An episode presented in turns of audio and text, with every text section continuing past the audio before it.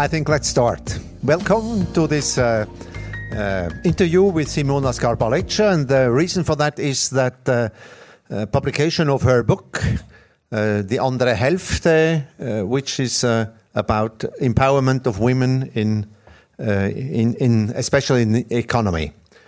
I think first I have to give you some admi administrative advice. You can pose question through this magical uh, wonderful, magical kind of digital feature here called Slido, and I think most of the people can deal with that.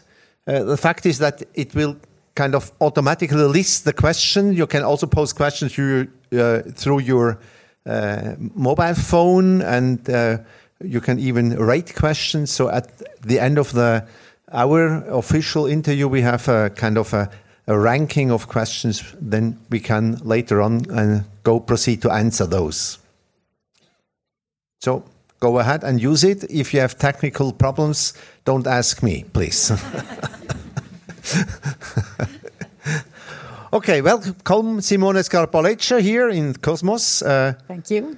Uh, I think Simona Scarpaleggia, just some notes about her uh, curriculum vitae. She was born in Rome proud citizen of Rome, I can say. She went to school there at the Lyceum with classical languages, Greek also.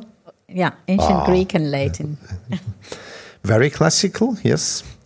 And uh, you finished then a university studies uh, as a political science. Uh, and then later on, you added a, a master in business administration. This all happened in Italy.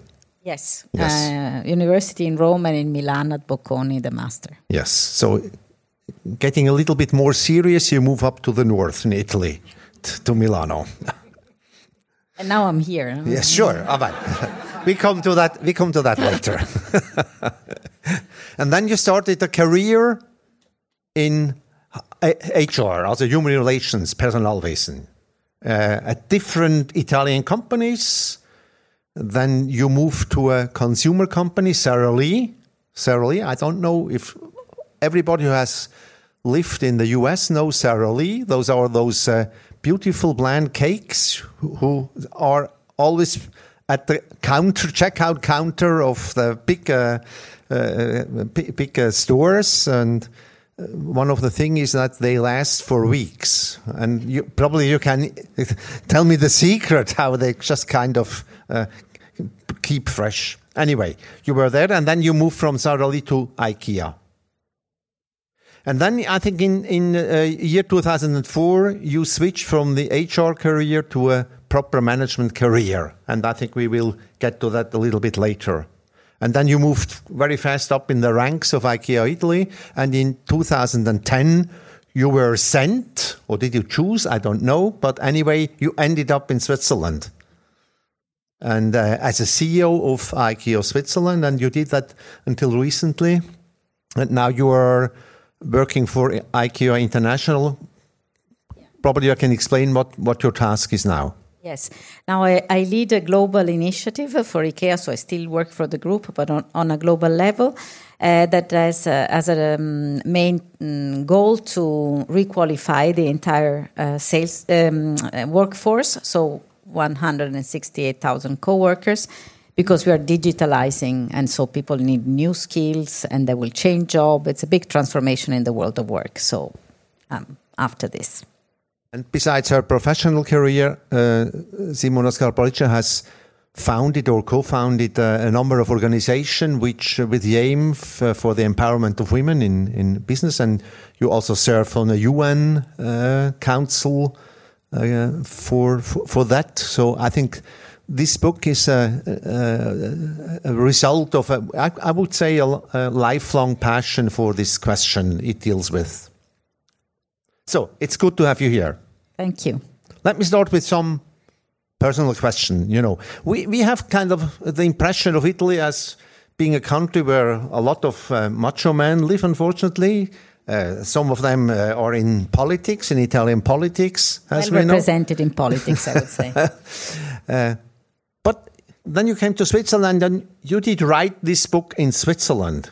Is it even worse here than in Italy?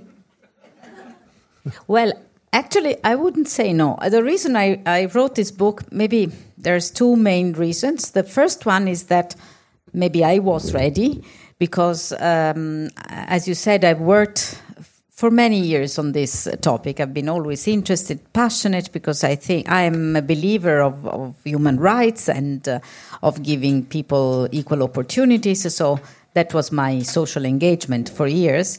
And I learned a lot along the way. And when I did this, um, uh, I co chaired the high level panel for women's economic empowerment. I, I learned even more, and I saw that the times were ready to go for action and not only for protest or uh, to you know raise awareness but also to do something active uh, and i represented the business part so i, I have my experience uh, professionally is only in business. So here i know what i'm talking about. And so i took that angle. And the other reason is because i think so i was in switzerland at the time and that was one of the reasons. The other reason is that i am very optimistic about Switzerland compared to my country. When I was moved here, when I moved here in uh, nine years ago, I was asked because I started uh, founding Advance, this association of companies, and I was asked, "Ah, you're Italian. Where do you see?" I saw at that time, and you can trace it in my interviews, that Switzerland. Was quite a conservative um, environment compared to women, but it's very pragmatic. And I, I see now that something is happening. You once said, yeah, that's yeah, you experience Switzerland as kind of uh, very traditional in terms of, of gender uh, stereotypes or, or, or, or, the basic structure of the society. Why did you get this impression when coming here? Well, one of the first words that I was taught was this Rabenmutter. I mean, if you have a Rabenmutter, Rabenmutter. so that it's already telling something, right? Um, and you you did hear that you are a Rabenmutter? Yeah, I heard uh, uh, many uh, women referring to themselves, and hence I'm very similar to them as a as an experience. That since they're working, they are they are called like that, and they felt guilty. And how can I do that? So it was a bit of a, uh, of a debate, and then there is a also a legal setup that say that supports traditional families like the school schedule or the taxation of the married couples. There are some ingredients. However i saw number one that there are fantastic women very qualified. I think more there are more uh, graduated women than men in the country. And then uh, uh, that uh, the the country collectively starts seeing the benefit of having more women in economy I mean, it's no coincidence that we had uh, the elections and now we have 42% women in parliament, that we had the Frauenstreik. Something is moving, which is not, unfortunately, happening in Italy. Oh, really? You would say it's a difference now? Oh, no. In Italy, I am very sorry, very concerned. I don't see in the landscape at this very moment a, a significant movement. I think it's not even in, not at all in the agenda no matter how much these poor women try to do their best, it's not on the agenda, which is dramatic. Uh, just something I'm curious about. Uh, you, you, know, you did come from Milano, and then you came to Switzerland, and you ended up in all places Spreitenbach. Yeah. Wasn't that a shock for you? yeah, a little bit. yeah. you know, but in Spreitenbach, uh, IKEA always uh, has offices where we have the stores. So we have the offices there where the, one of the, our biggest store is, and um, and uh, it's uh, for us the working place and the store are very important. Uh, but I live in Zurich, so at least I um, I uh, balance the quiet of Spreitenbach with some flair from Zurich. now let's uh, talk a little bit about your career. Now, can you remember how it happened? You know, you know, entering the professional life was it difficult for you or was it easy for you? And why did you choose that that career path in uh, human resources? Yes, the career path actually was maybe it was in the stars because I didn't plan it as such. Actually, I wanted to do the journalist, but uh, because I, I, studied international politics, uh, so I, I thought uh, in, in Rome, what can you do in Rome? Either you work for the public administration with that degree, and that was not my intention because bureaucracy was not my piece of cake. Uh, so I thought maybe journalism and international studies. So I make a long story short, I had two scholarships, and, and when I was getting the second one, uh, the, uh, the the lady that was at the Ministry for Education, she was married uh, to a guy who then became my mentor, who was the uh, head of this big Italian group, chemical group, the second company after Fiat Group, so a very important one. And he was convinced that um, the, the, entire system of uh, relations with the unions should change, and that women should have a better role in negotiating than, than men. So he was curious about me. He interviewed, he called me in his office and he interviewed me. I said, What do you want to do, the journalism career?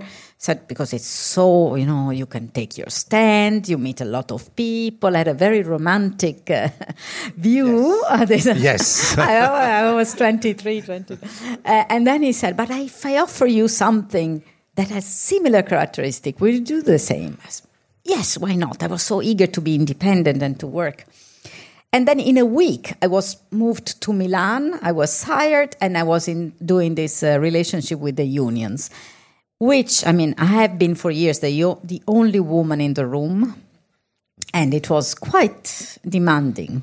I can imagine. Yeah. yeah. And then later on, you, I think you, you married, you had kids. Tell yes. me, did you then kind of uh, make a break in your professional career or did you reduce the um, uh, occupation time or uh, no I, I, did not make a break in italy the law um, uh, we have by law five months maternity leave, which mm-hmm. is mandatory. Mm-hmm. Everyone does it. So I took those, of course, and I kept myself uh, updated. Uh, but then I, I, I went back uh, to work after after five months. Five months, yes, yeah, yeah. For every uh, child. And uh, no, for me, I mean, of course, it was tough. It was my choice, so I never complained, mm-hmm. and uh, I would do it again. But of course, it was tough, and I got some help, and I, uh, you know, devoted my entire time was work and taking care of of the family, not mm-hmm. nothing else. So sometimes I, I am. I smile a bit at those who say, you know, it's very easy. You know, it's not very easy. It's very hard. Yeah. I mean, when you choose it, it's less hard, but uh, yeah. it's not uh, just a walk in the park. Why did you then finally change into a real managerial position? Well, I, was always interested in business, and the way I, I worked as an HR manager was very much functional to the business needs. So for me, it was quite a natural uh, step ahead in my career. Uh, and I have to say that I had a chance at IKEA other companies were more into the traditional. Uh, Did they approach you and propose you to? No, do, no, no, no. I mean, you at IKEA, we, at IKEA, we have uh, every year development talks, and I expressed this interest, and my boss said, oh, "Why not?" so I got this chance, and I started uh, uh building up uh, one uh, of our stores in in Rome. So I went back from Milan to Rome for some years, and. Um, uh, you know, when we say store at IKEA, it's 100 and more uh, million euro turnover, 500 people. So 500 people. Yeah, yeah, yeah. yeah. So it's it's like a company uh, in reality. We call it store, but it's an understatement. And was it tough in the beginning? I, I, I imagine it was a whole male uh, dominated no, organization. No, no, no. The, in the store, not. The store, not. No, no, no, no. I had uh, I had uh, already quite a diverse team, which I could choose entirely because I, I built the, the store from scratch. And uh, the IKEA environment is pretty open, and uh, no, that was not the what, case. What would you say? What was the main difference changing from HR to really manager function? Well, uh, first of all, the, the, it's you know every single day you look at the uh, at the um, sales and it's your matter, so you cannot leave it. And, and in HR you have a more perspective, uh, long term um, uh, horizon.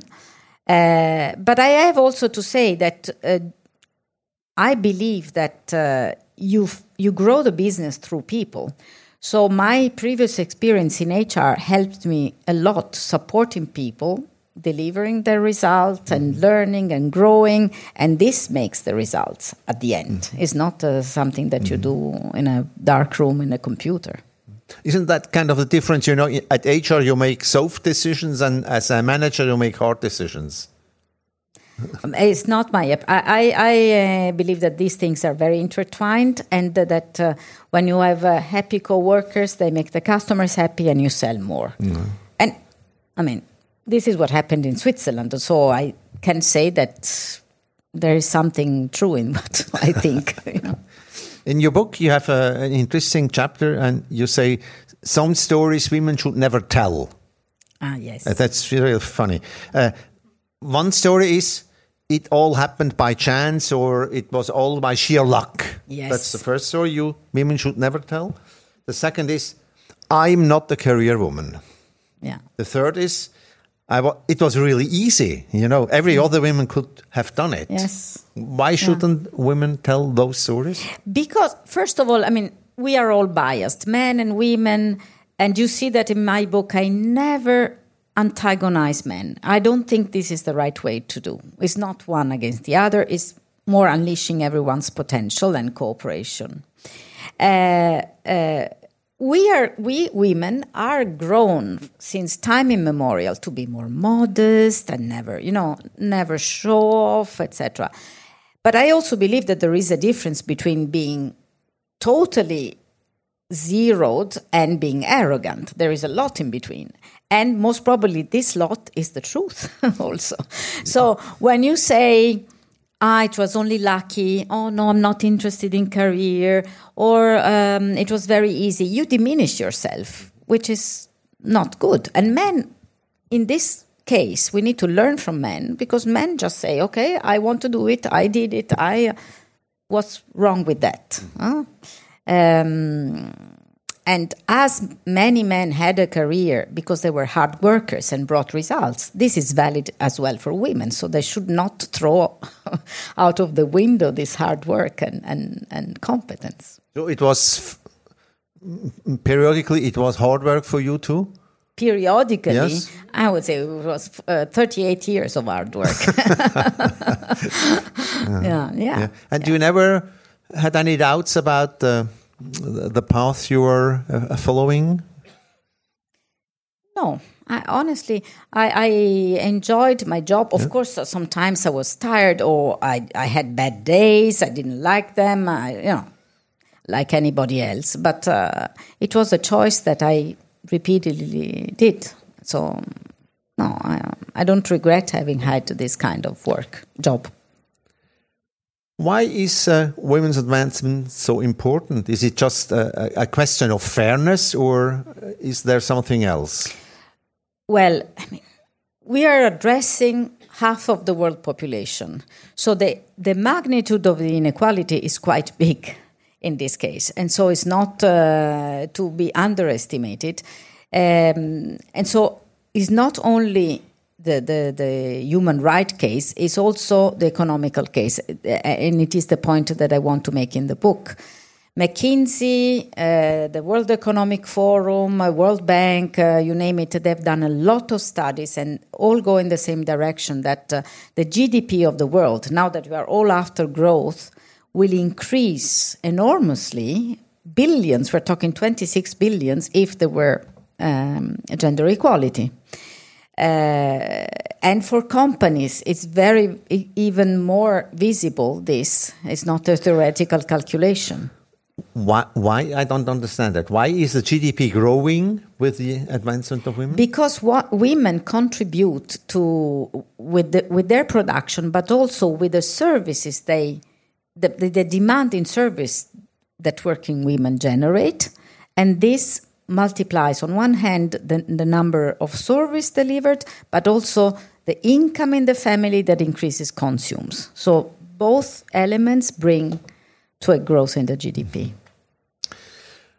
You also mentioned you know uh, many companies, male-dominated companies, uh, lack uh, a focus on women con consumers. Yeah, is that true? It is. It is yeah. true. Uh, I mean, I can talk for for IKEA has eighty percent of the decision makers, purchasing decision makers are women at IKEA, even though you know men and women come to the store and but they, they take 80% of the decisions. And this is valid in many sectors. I as an example mentioned the car uh, sector in the book uh, more than uh, yesterday uh, um, this week i was talking to someone at the Benelli group here for bmw yeah. mm-hmm. they say more than 50% of the purchasing decisions also in the car in their business is women so we must take on, into consideration this part of the consumers because they have most probably different needs and there's nothing wrong and a good company uh, who uh, cares about the customer's needs need to take into consideration the different um, mm-hmm. the different uh, characteristics mm-hmm. so it's not that the companies don't want to take that into consideration it's simply that uh, somehow they are blinded because they don't see the point mm-hmm. so having a, a mixed uh, team helps a lot. Uh-huh. You mentioned in your book, you know, that uh, women and men and women have different strengths and uh, weaknesses, and, and, we should take those into account. C- yes. can, could you elaborate a little bit how you you, you see yes. those uh, qualities? So, I work now since many years with with the balance teams. And uh, I've been working, as I said, only with men, and then for part uh, period of my life also with a team that was mainly female. And i could see the difference because somehow i don't know exactly the mechanism but the, the stereotypes are enhanced. So in a totally male environment uh, the the um, it's much more um, know, squared the approach and also there is this uh, how do you say the um, I don't know the English word when the wolves are all together the um, the wolf wolf pack I don't know uh, uh, the spirit whereas the women are much more into the um, nitty gritty details I am I saw it uh, that mm-hmm. the magic happened because um, the, the, the combination of the two enhances much more uh, a nice dialogue, uh, a more open uh, perspective. People feel more at ease. It's fantastic to work with mixed team. Mm-hmm. Um, we must ask a psychologist most probably what happens, but for sure there's their behaviors are not polarized. So, in a balanced team, you have a more balanced set of qualifications. Is that the, uh, what you're then saying? there is the other more technical, let's say, uh, aspect that is um, uh, you. In any team, it's very, especially today with the evolution in the world of work, it's very good that we bring different um, competencies different backgrounds, different uh, approaches. Uh, um, the, now, the design thinking is becoming the drill, and normally you don't do the design thinking without bringing different uh, heads. What's design thinking? Uh, it's a process where you uh, basically develop an idea and a, and a, and a project um, uh, prototyping. So you don't start from a big theory and in order to prototype, it, it's very fast, normally very effective, but it has to work with different perspectives. So you have the mathematician, the anthropologist, the designer, and uh, the creative one, the anthropologist. Mm-hmm. So, if you talk about gender differences, isn't that the danger that people will say you you're in, in the danger of, of enhancing gender stereotypes? You know, the, the social women and and and the hard the hard man, the man like Roger Köppel, for example, you know, kind of that Yeah. kind of stereotypes. Yeah. No, I think it's it's actually the opposite. So that we should uh, everyone, men and women, we do have uh, a female dimension and an and male dimension that are somehow forced into a polarization by influences uh, in in society or in culture. Uh, but uh, unleashing this part for both would be very, very beneficial because, as I said, women shouldn't be so super modest and diminishing themselves. And men, now that I experienced here uh, at IKEA Switzerland, for instance, uh, when we introduced the paternity leave and where uh, we gave part time for leadership positions, men are more than happy to you know be more welcoming and uh, sometimes they feel forced to be tough i mean we need to sometimes we need to be tough sometimes we need to be warm and it is part of the human nature That brings us to the topic. You know, you came to Switzerland, you had all those ideas in your mind, and now you had to start to work as a CEO. You know, what did you implement here? What changes did you bring in IKEA Switzerland? yeah here we um, first of all we um, measured where we were not that bad i have to say ikea switzerland was not in a in a bad place but still we didn't have equal play, pay and we You did didn't have equal pay. equal pay Yeah. and we didn't have uh, the 50-50 um, share uh, of the management team so um, we did two things the first one was introducing policies that for every hiring and every promotion we needed to have a du- um, 50-50 shortlist that doesn't mean that you choose a man or a woman, but you, you still can choose whatever you think, whomever you think is better, but at least have a 50 50 shortlist, and that worked really well. And the other one was to to plan in our um, budgeting cycle to to have uh, to get to equal pay. And since 2015, IKEA Switzerland is uh, uh, certified at the highest level for gender equality. We have equal conditions. We gave paternity leave. We gave uh, part time to everyone. Give paternity leave, how long? Two months. Two months. Yeah. Yeah. And you did you had outside experts looking into your salary structure? Uh, yes, um, there is a, um, a company called Edge Certification that uh, exactly does that. They, they go through the the different um, uh, positions, rankings, and pay. They go through the policies, and they also go, do uh, a survey with the employees to see if it is rooted, if it is true, and if it is sustainable. Did you also introduce more flexible working time or part-time Yes, positions and yes, things like that? Yes. Uh, I- actually, we're very, especially in the offices, because in the store, you know, you need to open the store and you need to be there for the customer, so it's a bit more complicated. But um, in the office, you can work uh, with flexible hours. You can work from remote. We have part From time. remote- uh, so at home? From- Yes. Yes? Yes. Oh, yeah. It's uh, very common. But this, of course, requires a dif- different leadership. You need to, as a leader, you need to be much more uh, result oriented and uh, uh, clear in, in expectations and goals. And, um, and there, is, there must be a much more trustworthy relationship with the coworkers. No? Did you also introduce childcare uh, at IKEA? No. No. No, that we did. So if if you look at this, I mean, it's it sounds all very easy. You know, you came in and you did all those things. Other companies in Switzerland work for years and years and years and don't achieve it. Was it so easy as you uh, uh, seems to be in your case? I think, and that could be the contribution of the book, is really the awareness because um, uh, many managers, uh, on one hand, don't think about it. Male managers don't think about it, but others, they are afraid that you have higher costs, that you don't uh, run your business uh, efficiently.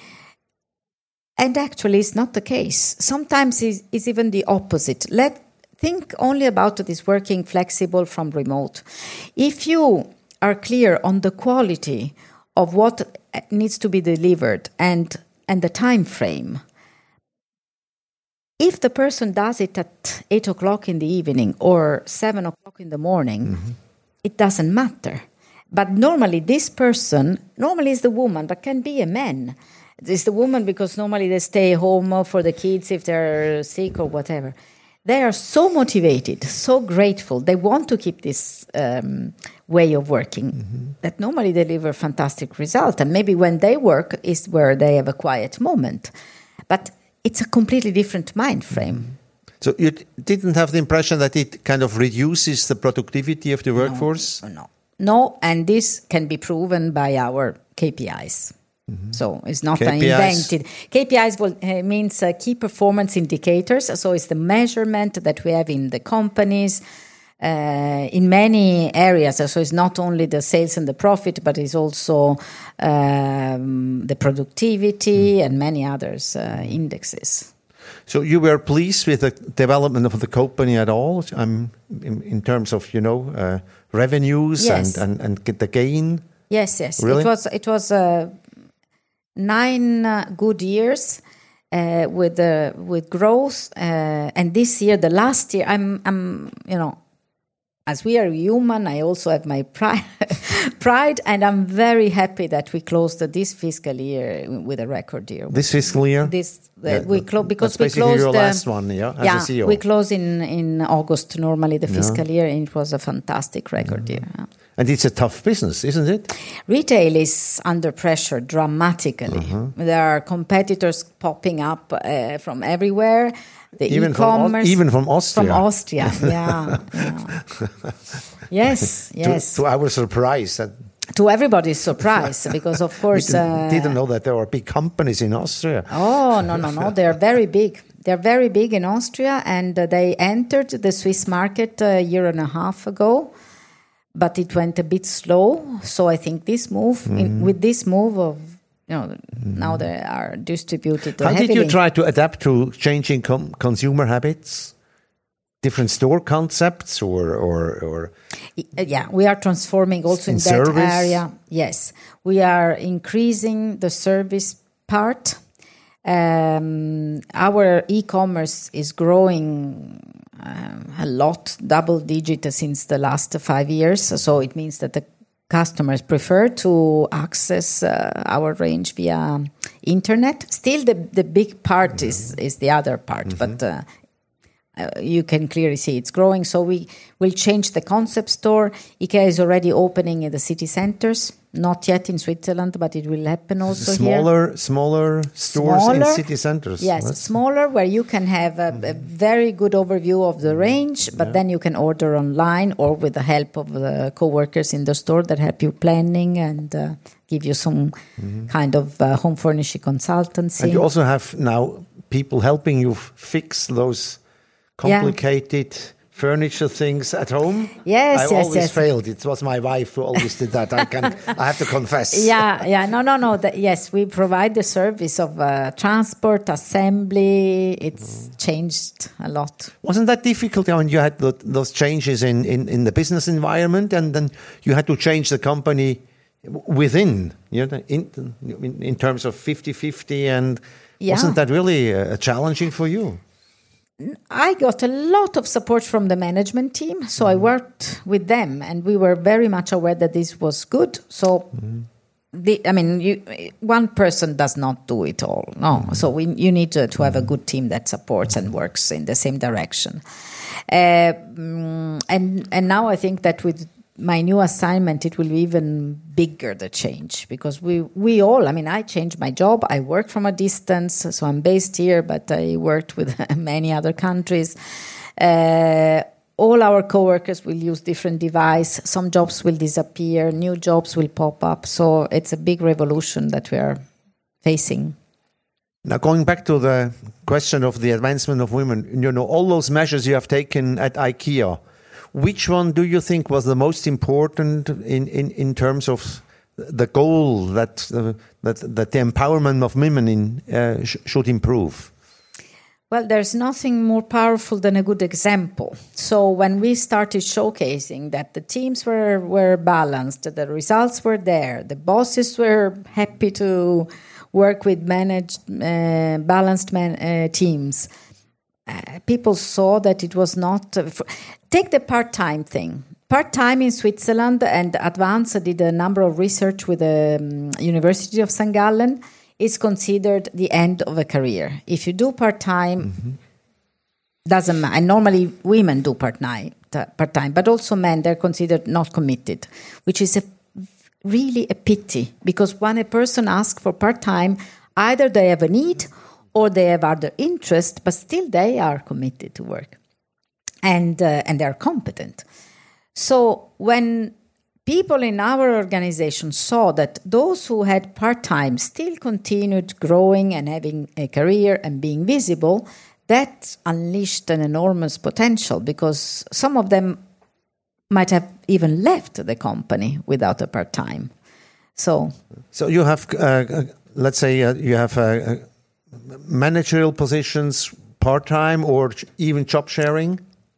Uh, job sharing in, in, in, IKEA we do, but not that much. I think it's only because we are um, open to that. It's not mm -hmm. that mm-hmm. uh, uh, it didn't happen. But um, in uh, the management team, so the people reporting directly to the CEO, there are some part timers. Oh, yeah. They were mm -hmm. they work eighty percent. Mm -hmm. Now, which advice would you give Swiss politicians? What they should focus to even improve more the situation for women in, in business? So I no, maybe this is a, a crazy idea, but I think that um, you know the the um, United Nations were uh, Sustainable Development Goal. Um, uh, claim that we should reach gender equality in the world by 2030, which is not happening. All, all statistics show it. Uh, the only two countries that are close and that by between 2040 and 2045 could reach it is Nicaragua and Iceland. Nicaragua and Iceland? Yeah, because uh, I think that Switzerland could get there before them if something happens and uh, because Switzerland has the infrastructure has the the competence and has the demographics 10% of the workforce in Switzerland are baby boomers who will be retiring in 10 years. If we replace them with a majority of women, we, we change uh, uh, the, the percentages quite heavily. And the, the, the, qualified women are there, and you know also qualified in many areas. Not only uh, because with this apprenticeship uh, system is fantastic; it's in all areas. We can really make a movement, and then this school schedule could change. Schools. Yeah, school because schedule, yeah, yes. because you, you bring uh, the children to school and then back home and then back again. I mean, it's impossible. It's very difficult. Childcare is very expensive, and the taxation uh, system for married couple. I think. I mean, I'm maybe it's a provocation, but I think that the ground and since this country is, is pragmatic, they, they, could see easily the benefit for the for the country. Otherwise, there will be a, a dramatic lack of resources uh, in the job market here. Why is childcare so so expensive in Switzerland, in your opinion? I, I have no, I don't know exactly. maybe you know better, but uh, maybe this is. I mean, also somehow because nobody thought of subsidizing it, you know, or um, creating a, some deduction from taxes uh, or something, because the traditional family was the the model. The model, yes. Mm. Mm -hmm.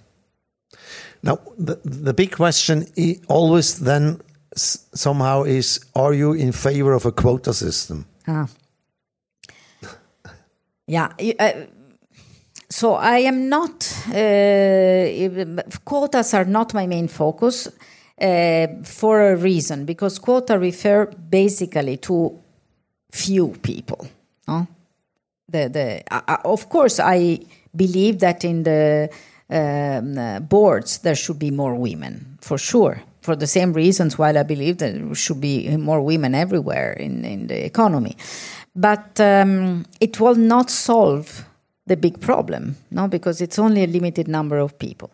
However, I have to say, in in the countries where this has happened, something has moved. So if it is functional to move a cultural uh, um, attitude or behavior, it's welcome. But I don't think, in my opinion, it's not the end, the end uh, goal to have uh, uh, quotas in the board. Yes. And you could imagine quotas in the board, but not quotas on the managerial level. No, I, I, think, I mean, IKEA never worked with quotas, but we worked with goals. And we said we want to have a gender balanced workforce. And then we gave goals, and it happened. So, because, you know, also the quota is uh, what kind of quota are we talking about? Because I'm a bit irritated when I say female quotas. We can say gender quotas. So sometimes we have 70% we, women and 30% men. So it's more meant to make sure that we don't go too unbalanced. But if it is only female quota, it's still discriminatory. You you, you end your book with uh, two small chapters. One is what can men do in terms of advancements, uh, advancement of women in in, in, yeah. in business. Yeah. What would you well, say? I mean, some some there are many many nice men that I worked with, and so again, I don't want to have this battle. I, I think this kind of conflict is really taking away time and resources to a good cause. But um, maybe being, you know, as I mentioned, um, promote women when you see that you have a good, talented person. When some kind of conversation slips into really sexist, just stop it. Think about your daughters. If you have daughters how beautifully can they grow in the work environment when they are no have are free and they don't find extra obstacles so all this leads to a, a, a mind shift no and uh, again this could be a good example could help a lot because sometimes behaviors lose their their track because people don't think about it and what can women do? Um, well, other than the, the, the communication part of their own stories, I think uh, that uh, women should really be more, um, uh, you know, not only a passive uh, a passive subject and say, okay, I am discriminated, I am which is true, but is not enough. They can also um, raise their hand and, and, and say, I can do that, I want to do that. And then there are some, some golden rules, I would say. Find the right company, especially in a place like Switzerland, because, I mean, Italy unemployment is so high, especially for young people.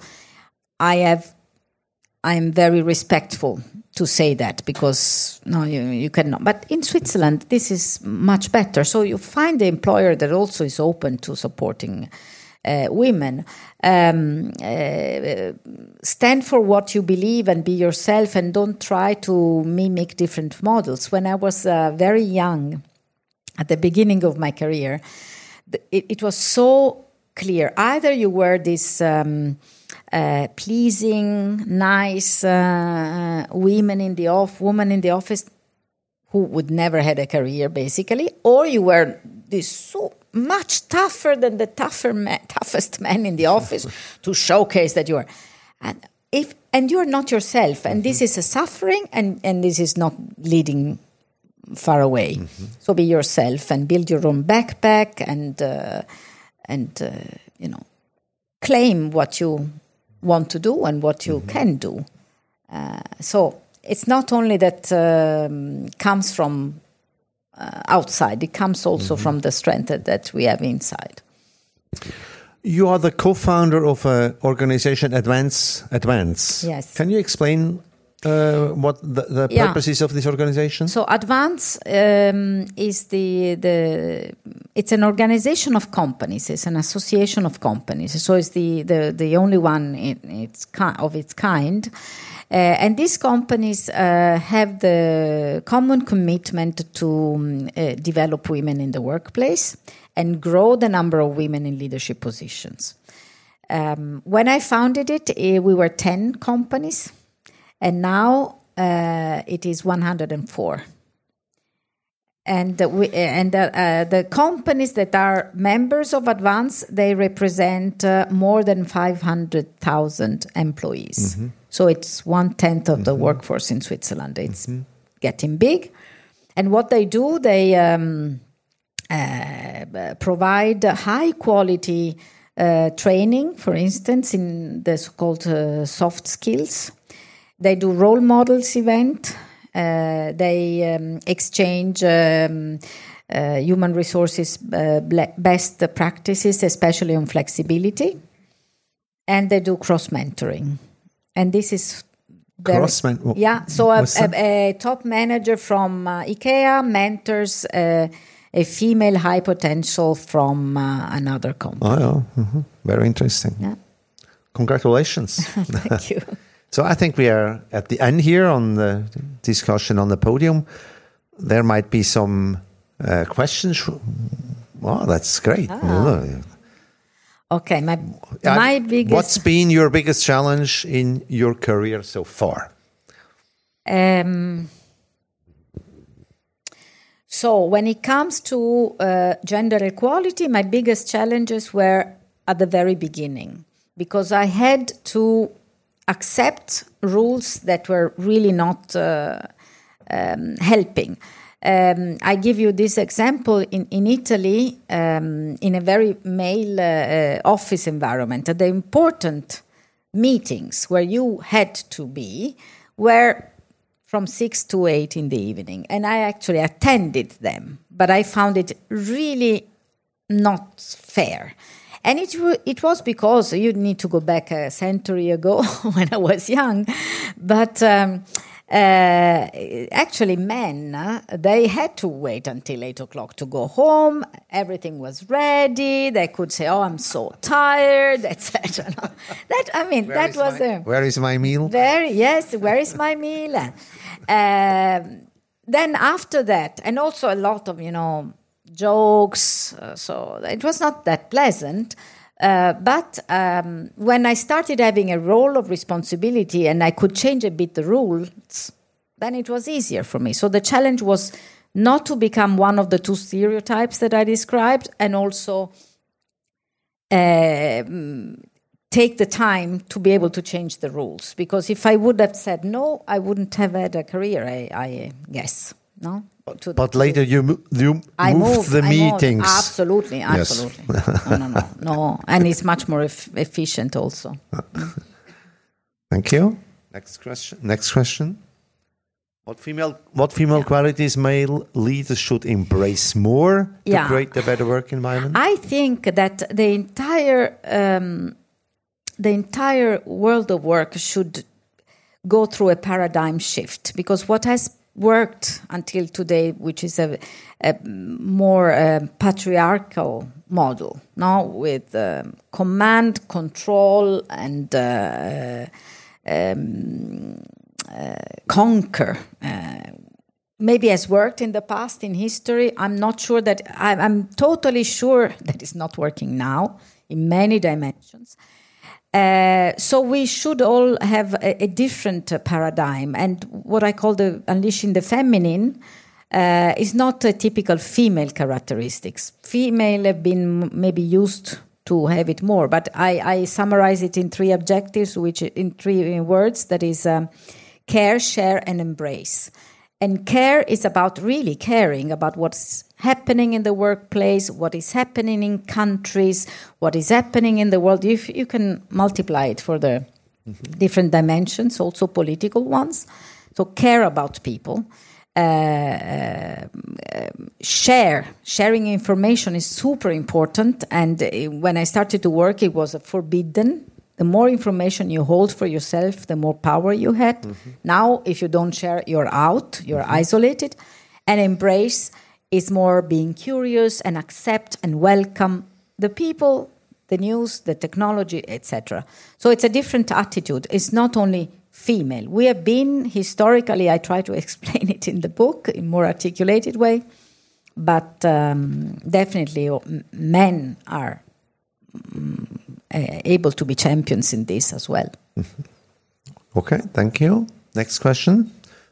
Do you think the economic I don't, empowerment? Don't, you feel like a, into a? I- I need to go somewhere else. Glaring lights. yes, you're, you're a star, you know. Do you think the economic empowerment of minorities is similar to the one of women? Uh, similar, yes. The mechanism can be the similar, can be similar, yes.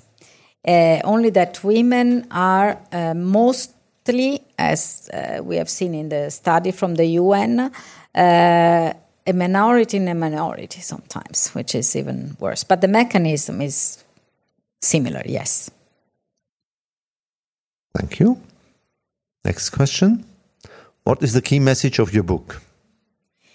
that we have a fantastic opportunity in societies in in society and in business uh, and also for individual if we um, uh, unleash the potential of women I think this is might be an ideal uh, final word for this uh, podium, but there might be other questions on the list. I have no idea how many questions are still on the list. No it's okay Is it? So this is the final message. So in any way, so I thank you very much, Simona you. Scarpaleggia. Thank you you to your work you have done as a manager and as a, an author. Very impressive book you've written. And I thank you all that you came to this uh, podium here on this beautiful day. And I hope you have a nice uh, afternoon. Thank you so much. thank you